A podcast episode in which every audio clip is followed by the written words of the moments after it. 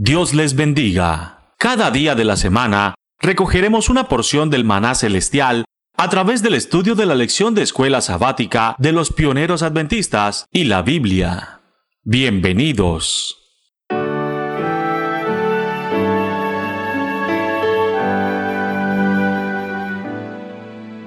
tal hermanos? ¿Cómo están? Dios los bendiga a todos. Gracias por estar con nosotros. Gracias por darnos la oportunidad de recorrer todo ese trimestre con ustedes junto con el maná diario, estudiando la escuela sabática que durante esos tres meses ha llevado por título el triple mensaje del Evangelio.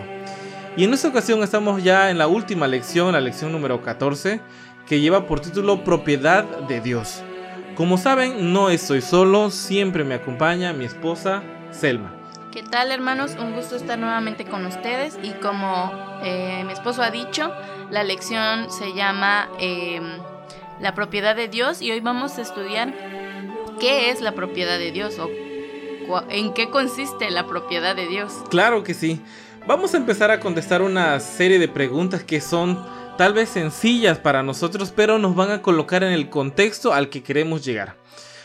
Una de las primeras preguntas que donde quiero partir es la, número uno que dice, en el trato de Dios con Faraón, ¿qué gran verdad estaba tratando de enseñarle? Vamos a leer Éxodo 9:29. Y le respondió Moisés, tan pronto salga yo de la ciudad, extenderé mis manos a Jehová, y los truenos cesarán, y no habrá más granizo, para que sepas que de Jehová es la tierra. Lo que estaba tratando de que hacerle entender Dios a Faraón es de que él era el dueño de todo. Los faraones como, como, como emperadores, como reyes de Egipto, tenían la concepción de que ellos eran parte de la divinidad y que, bueno, toda la gente le debía favores a él. Pero algo que estaba por aprender y que estaba aprendiendo Faraón es de que toda la tierra, todas las cosas hasta donde se alcanzan a ver nuestros ojos y más allá, tal como lo dice Isaías 40, 26, todo eso, la multitud de las estrellas, todo, todo esto es de nuestro Dios. De igual forma, Jeremías 10, del 10 al 12, habla de que todo lo que está alrededor es de Dios, del Rey eterno, y que su ira hace temblar la tierra. En Salmos 24.1 nos dice la Biblia que todas las cosas son del Señor, el mundo y los que habitan en ella. Y también en Salmos 59 y 12 nos aclara que las bestias y las aves de la tierra todas son del Señor. También podemos seguir buscando más y más, más textos como en Ageo 2, 8 y en Ezequiel 16, 17, donde dice que los tesoros y el oro y la plata son de Dios. A mí me encanta dar un ejemplo de eso porque me impresionó bastante cuando lo vi en un documental, de que existe un planeta como tal, que es una luna, es una luna de Saturno, no recuerdo muy bien, que al ser una composición gaseosa, esa mezcla de la presión como tal que están ejerciendo la gravedad junto con los gases y los vapores que están en esa luna genera en ciertos momentos una lluvia de algo muy parecido a nosotros como diamante. ¿Están pensando lo mismo que yo? ¿Hay un lugar donde llueve diamante? Entonces, ¿realmente dueño de qué es Dios? De todo y realmente no tiene ninguna necesidad, necesidad monetaria o de algo que nosotros podemos darle para que Él sienta la necesidad de regresarnos ese favor. Exacto. Y aquí vemos que también las riquezas que una persona pueda acumular, como lo dice en Deuteronomio 8, 17 y 18, son gracias al Señor. Obviamente las riquezas que un hijo de Dios puede acumular son gracias a Él. Por eso concluimos que todo, todo lo que es propiedad de Dios es básicamente el mundo entero y el universo entero, son propiedad de Él. Nosotros estamos aquí básicamente como inquilinos, porque nada nos pertenece. Claro, y eso me hace recordar un pasaje de, del apóstol Pablo que dice de que el Señor va a venir a juzgar a los que destruyen la tierra. Bueno, ese es otro, otro tema que, que estaría interesante tocarlo. Pero ahora, hemos entendido entonces en un pequeño resumen de que todo lo que existe en la tierra es de Dios. A Faraón se le dio una lección muy cruda porque él estaba atercando prácticamente con, una, con, con el mismo Dios. Ahora, en Mateo 25, 14 al 21, recordemos, habla acerca de la parábola de los talentos. Se ve como un, un, este, un hombre, un hombre de negocios, o alguien muy importante le da a su siervo talentos. Ya conocemos la historia, como a unos le da cinco, a otro cuatro, y así va repartiendo los talentos. Cómo es que el que le dio menos lo enterró. Y le dijo, oye, si con uno no hiciste nada, pues no te mereces que te dé algo a cambio.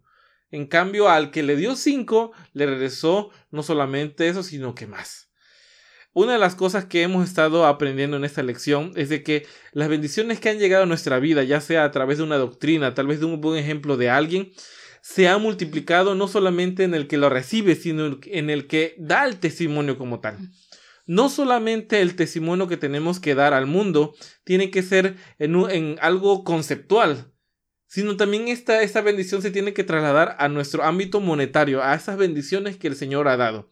Dice en Deuteronomio, como bien lo remarca, remarcaste, Selma, que esas buenas bendiciones de su pueblo no vienen por el esfuerzo de su pueblo, sino que vienen de bendición de Dios. Así que esas bendiciones que tal vez le da a unos tienen que servir para que los talentos de otros sirvan para que avance la obra. Hemos aprendido también que hay bastante mensaje que dar a este mundo, sobre todo en estos últimos tiempos en donde la gente tiene que conocer que existe un mensaje importante que corresponde a lo actual. ¿Cómo estamos adorando a Dios? ¿Qué tanto del vino de Babilonia hemos tenido infiltrado? ¿Qué va a pasar si mantenemos este mismo proceder hasta el fin de los tiempos? ¿Vamos a obtener el sello de Dios? ¿Cuál es el sello de Dios? ¿Y cuál es el sello del enemigo? En la lección número 13 miramos exactamente este punto. Ahora, ¿cómo es que esto va a transmitirse? ¿Cómo es que ese mensaje va a llegar hasta los lugares más recónditos para que existan personas que salgan de este engaño? Vamos a empezar a ver ejemplos. Yo quisiera nada más interrumpirte un poquito porque en Mateo 25, 14, 21 hay que recalcar dos cosas. Una, el Señor les da en la parábola de acuerdo a su capacidad de ah, cada claro, uno. Claro. No a todos nos, nos da lo mismo, mas sin embargo espera lo mismo de todos. Que sepamos aprovechar eso y utilizarlo eh, para mejorar, para hacerlo más, para hacer crecer la obra. Y también dice otra cosa importante, dice, si sobre lo poco has sido fiel, sobre lo mucho te pondré. Hermanos, debemos ser buenos administradores, en lo mucho o en lo poco. Debemos ser sabios. Siguiendo esta idea, vamos a leer Malaquías 3 del 7 al 9. Desde los días de vuestros padres os habéis apartado de mis leyes, y no las guardasteis. Volveos a mí, y yo me volveré a vosotros, ha dicho Jehová de los ejércitos. Mas dijisteis, ¿en qué hemos de volvernos? ¿Robará el hombre a Dios? Pues vosotros me habéis robado, y dijisteis, ¿en qué te hemos robado? En vuestros diezmos y ofrendas. Malditos sois con maldición, porque vosotros, la nación toda, me habéis robado. Qué fuerte mensaje porque si había algo que existía en, en, todos los tiempos, porque hasta ahora sirve el modelo que nosotros podemos encontrar de la salvación en el templo, en el santuario, en aquel momento era un libro ilustrativo para que la gente pudiera entender el mensaje de salvación, para que pudieran entender cómo el Mesías tenía que venir y morir por nosotros. Pero si no había nadie que mantuviera ese templo, ¿cómo la gente podía entender el mensaje? Eso lo podemos leer nosotros en Nehemías 13:10 que dice, encontrando así que las porciones para los levitas no les habían sido dadas, y que los levitas y cantores que hacían servicio habían huido cada uno a su heredad. ¿Por qué se habían ido estos levitas? ¿Por qué habían dejado de cantar, de ministrar en el santuario, en la casa del Señor? Porque no tenían que comer. Recordemos que los levitas estaban dedicados 100% al servicio del templo y ellos necesitaban el apoyo de la comunidad para poder subsistir porque su trabajo era ese. Entonces la comunidad tenía la responsabilidad de dar sus diezmos y sus ofrendas para que ellos pudieran eh, ocuparse completamente del diezmo y no preocupar, de, perdón, completamente del templo y no preocuparse de que iban a comer o que iban a beber. Entonces, por esa razón, Nehemías hace un exhorto en el versículo número 12 de Nehemías 13 a que todo Judá trajera nuevamente los cereales, el vino, el aceite y todo lo correspondiente al diezmo al almacén. ¿Por qué razón? Porque era prioritario que la palabra del Señor siguiera circulando entre su pueblo, para que las leyes y sus normas no se olvidaran. Y esto, y eso, bueno, para completar esa misma idea, vamos a leer por favor Segunda de Crónicas 31.4, que dice de la siguiente manera. Mandó también al pueblo que habitaba en Jerusalén que dice la porción correspondiente de los sacerdotes y levitas, para que ellos se dedicasen a la ley de Jehová. Qué importante es. qué importante es de que para que ese mensaje fluya, hermano, para que ese mensaje que tú has estado leyendo durante eh, ese trimestre pueda llegar hasta sus hogares, existen personas que hacen un trabajo incansable. No solamente esas personas, sino mucho material que llega hasta tu, hasta tu computadora, hasta tu teléfono, ese precioso mensaje que ha cambiado tu vida, tiene un precio y un costo, que tiene que ser llevado por hombres y mujeres que han tenido que dedicar su tiempo, muchas veces completo, a esta obra. Entonces, esto nos lleva a nosotros a entender ahora lo que dice Romanos 10 del 14 al 15. ¿Cómo pues invocarán a aquel en el cual no han creído? ¿Y cómo creerán en aquel de quien no han oído? ¿Y cómo oirán sin saber quién les predique? ¿Y cómo predicarán si no fueren enviados? Como está escrito, Cuán hermosos son los pies de los que anuncian la paz, de los que anuncian buenas nuevas. Amén. Entonces, estamos entonces concluyendo de que esa riqueza, ese talento que Dios te ha dado, que no solamente tiene que ser con algo conceptual, sino con algo tangible como es tu dinero, tu economía, también sirve para la obra del Señor. También sirve para que crezca y para que las verdades que están presentes hoy en día puedan fluir como una bendición, como agua limpia para las personas que tienen sed de la verdad. Exacto. Muchas veces hemos escuchado hermanos decir, hermano, yo no tengo ningún talento.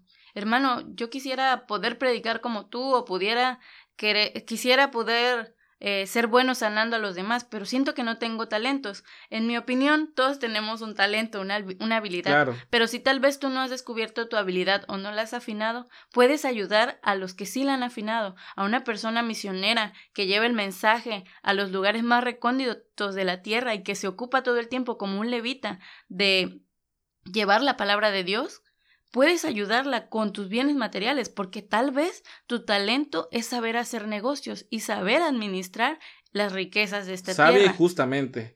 Ahora, yo sé, hermanos, yo sé que mucho de, de, estos traumas que tal vez tenemos para poder eh, dejar de estar diezmando, radica en que en los mismos levitas que fueron designados por, por Dios para llevar ese mensaje, han pecado, han creado corporaciones, han creado políticas, han creado movimientos, intereses. han creado movimientos centralizados en un, en un puño de personas que llevan la obra como tal y de ahí salen todas las ideas para poder seguir adelante. Entonces, eso ha creado ciertos traumas en la cristiandad. Pero hay que resaltar algo, lo que está mal es la administración, pero el mandato de Dios sigue ah, siendo vigente y sigue estando bien, solo que hay que buscar la manera de hacerlo conforme lo indica el Señor. Y limpiarlo, limpiarlo. Vamos a ver algo que pasó en el Antiguo Testamento. Vamos a leer primera de Samuel 2, del 12 al 13 y luego salteado al 17, y dice así. Los hijos de Eli eran hombres impíos y no tenían conocimiento de Jehová. Tremendo esto porque eran, eran hijos de un sacerdote y eran levitas y dice que no tenían conocimiento de Jehová. Ok, vamos a avanzar. Y era costumbre de los sacerdotes con el pueblo que cuando alguno ofrecía sacrificio venía el criado del sacerdote mientras se cocía la carne, trayendo en su mano un garfio de tres dientes. El 17. Era pues muy grande delante de Jehová el pecado de los jóvenes, porque los hombres menospreciaban las ofrendas de Jehová. ¿Qué estaba pasando aquí? De que había un sacrificio para el Señor, se tenía que consumir completamente, hacer aroma grato al Señor. Pero ¿qué hacían esas personas? No se, no se contentaban con, con, con el grano, con el aceite, con el vino, sino que traían y querían su cordero asado, Pensaban que era una, un asado cualquiera, ¿no? Exacto, exacto. Entonces, eh, más podemos, podríamos seguir leyendo más versículos y sigue diciendo de que las personas que se rehusaban, decía el, el, criado, deja o lo tomo yo por la fuerza. O sea, era algo tremendo. Se había hecho de los diezmos que traían a, al templo y de las ofrendas algo en donde nadie sabía cómo iba a proceder. Nadie sabía en qué acababa ese diezmo. Entonces, Hoy en día no vamos a citar las fuentes ni, ni, ni los grupos religiosos, pero muchos sabemos de que existen muy buenas obras con los diezmos, perfecto. Existen eh, instituciones de salud, sanatorios. por ejemplo, sanatorios. Pero observamos que en esos sanatorios se curan las personas de muchas maneras, menos como lo que la Biblia enseña. Hemos visto que organizaciones completas que tienen un ministerio muy hermoso como es llevar la salud al pueblo, a la comunidad, también está patrocinando a, equipos de hockey sobre hielo, por ejemplo, o que están invirtiendo en armas, o que están invirtiendo en la bolsa, o que están invirtiendo en muchas cosas menos en la obra de Dios.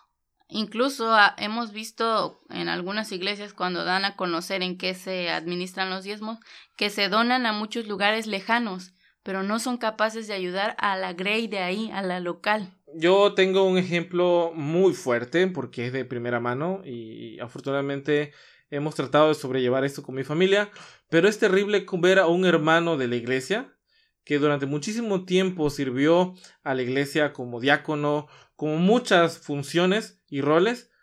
Él salió de la cárcel.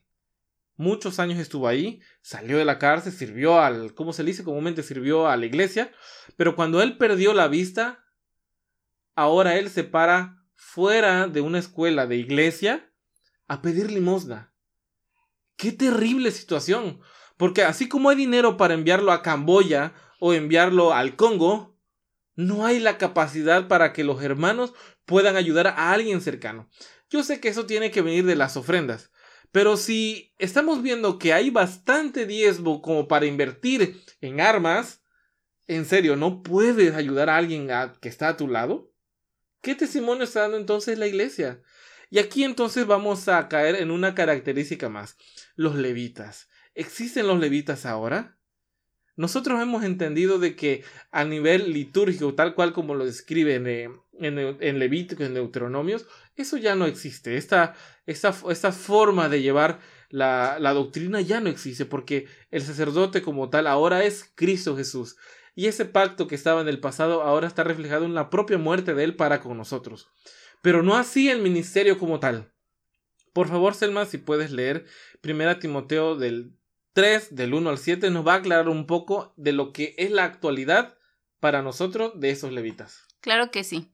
Palabra fiel. Si alguno anhela obispado, buena obra desea. Pero es necesario que el obispo sea irreprensible, marido de una sola mujer, sobrio, prudente, decoroso, hospedador, apto para enseñar, no dado al vino, no pendenciero, no codicioso de ganancias deshonestas, sino amable, apacible, no avaro, que gobierne bien su casa, que tenga sus hijos en sujeción con toda honestidad, pues el que no sabe gobernar su propia casa, ¿cómo cuidará de la iglesia de Dios?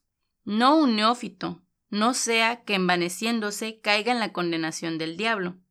También es necesario que tenga un buen testimonio de los de afuera, para que no caiga en descrédito y el lazo del diablo. Y aquí nos metemos en un grave problema porque no solamente basta con que yo me dedique a subir videos por internet, no, no basta solamente con organizar a personas, tener muchos grupos de WhatsApp y tratar de recabar cierto diezmo por la obra que hago. Porque eso tiene que venir acompañado con un buen testimonio. Básicamente un ministro tiene que ser un ejemplo a seguir en todos los aspectos de su vida. Tiene que dar un buen, buen, tes buen testimonio. Lo puedes poner a probar bajo el fuego y esa persona va a salir ilesa.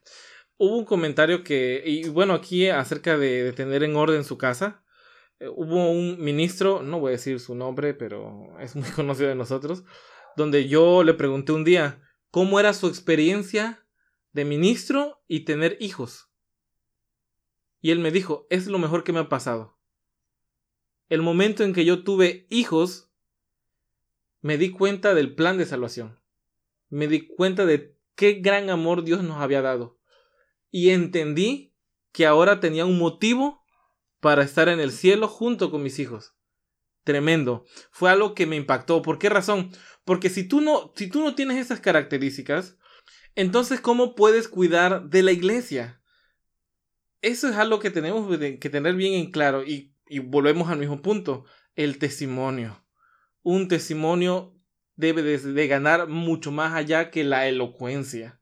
Desafortunadamente existen muy malos ministros en la actualidad que pretenden, número uno, vivir de los diezmos. Es triste realmente, he conocido muchos hermanos que, muchos ministros o pastores que tal vez eran pastores en una organización, una denominación religiosa, que por uno o por X razón, al ya no pertenecer o no tener un salario como tal de una organización religiosa, de repente se han vuelto personas reformadoras, personas que ahora quieren cambiar al mundo y pertenecen a un movimiento X. O ministros que de repente creían una doctrina, pero ahora al incorporarse a un movimiento, a un ministerio como tal, de repente ya se han olvidado de esta de esa doctrina porque si la llegaran a desarrollar, pues bueno, entrarían en conflicto con la persona que le paga. Y así podemos seguir, seguir y seguir y empezar a buscar problemas que tienen los ministros en la actualidad, que todo esto provoca que sean piedra de tropiezo para hermanos que están tratando de dar un diezmo a las personas que realmente lo necesitan. Porque por uno, muchos ministros ya no se les da ese diezmo o ese talento que algunas personas tienen para que el mensaje llegue a los lugares que tiene que llegar. Y siguiendo la historia de Ezequías, donde él renueva este mandato, vemos cómo eh, tiene un desenlace bueno, porque todo el pueblo empieza a llevar en abundancia sus diezmos, trajeron todos sus, sus diezmos y lo hicieron con gozo, y los levitas empezaron nuevamente pues a, no preocuparse de eso, a tener que comer, a, y pudieron volver a su trabajo, y el Señor bendijo nuevamente al pueblo. Claro, entonces Malaquías 3:8 dice, ¿robará el hombre a Dios? Pues vosotros me habéis robado. Y dijisteis, ¿en qué te hemos robado? En vuestros diezmos y en vuestras ofrendas. Proverbio 11, 24 al 26 dice, hay quienes reparten y les ha añadido más, y hay quienes retienen más de lo que es justo, pero vienen a pobreza. El alma generosa será prosperada, y el, y el que saciare, él también será saciado. Al que acapara el grano, el pueblo lo maldecirá, pero bendición será sobre la cabeza del que lo vende. Entonces, podemos nosotros ejercer este, esta bendición de ese proverbio en el propio ministerio. Hay muchísima necesidad, hermanos, hay muchísima necesidad para, digo, no, no están ustedes para saberlo, pero para que mucho de ese material que llega a, ustedes a través de, de los hermanos de, de, tiempo de reunión, de muchos ministerios que existen y que tú los conoces, hermanos, existe mucho material detrás, micrófonos, equipos de audio, eh, computadoras, electricidad, muchas cosas que muchos de estos hermanos lo pagan, pero hay muchos que pueden otorgar mucha bendición a nuestra vida, pero que tal vez no tienen ese recurso. Tengamos entonces, hermanos, que recapacitar para que la verdad de Dios pueda fluir, tenemos que también dar nosotros. Yo sé, hermanos, que existen muchos sentimientos encontrados, muchas decepciones terribles, muchas personas, lobos vestidos de ovejas que han venido a robar el diezmo a muchas personas que simplemente se aparecen, prometen bendiciones de crear radios, crear esto, crear lo otro y el dinero se va. Hermanos, esa maldición va a caer terriblemente sobre ellos, pero es que hay una realidad. El diezmo se tiene que dar. Y por último, me gustaría, hermanos, que leyéramos Segunda de Corintios 9, 7. Que cada uno dé como propuso en su corazón, no de mala gana ni por obligación, porque Dios ama al dador alegre. Amén. Y pues bueno, hermanos, hemos llegado al final de esa escuela sabática, también hemos llegado al final de ese trimestre. Y para mí ha sido un gusto hacer este viaje con ustedes. El próximo trimestre no vamos a estar solos, van a haber muchos hermanos con nosotros que van a tomar este rol de el Baná Diario. Un servidor va a seguir estando, creo que en la mayoría de esos programas, junto con mi esposa Selma, pero ahora vamos a estar junto con muchos hermanos más para que poco a poco podamos entender cuál es el mensaje que Dios quiere para nosotros y lo importante de todo es que vamos a hablar acerca de Apocalipsis, estudios sintéticos sobre Apocalipsis. Es el segundo trimestre de abril a junio del 2020. Hay muchas cosas que entender, hermanos, porque la situación en la cual vivimos nosotros es apremiante.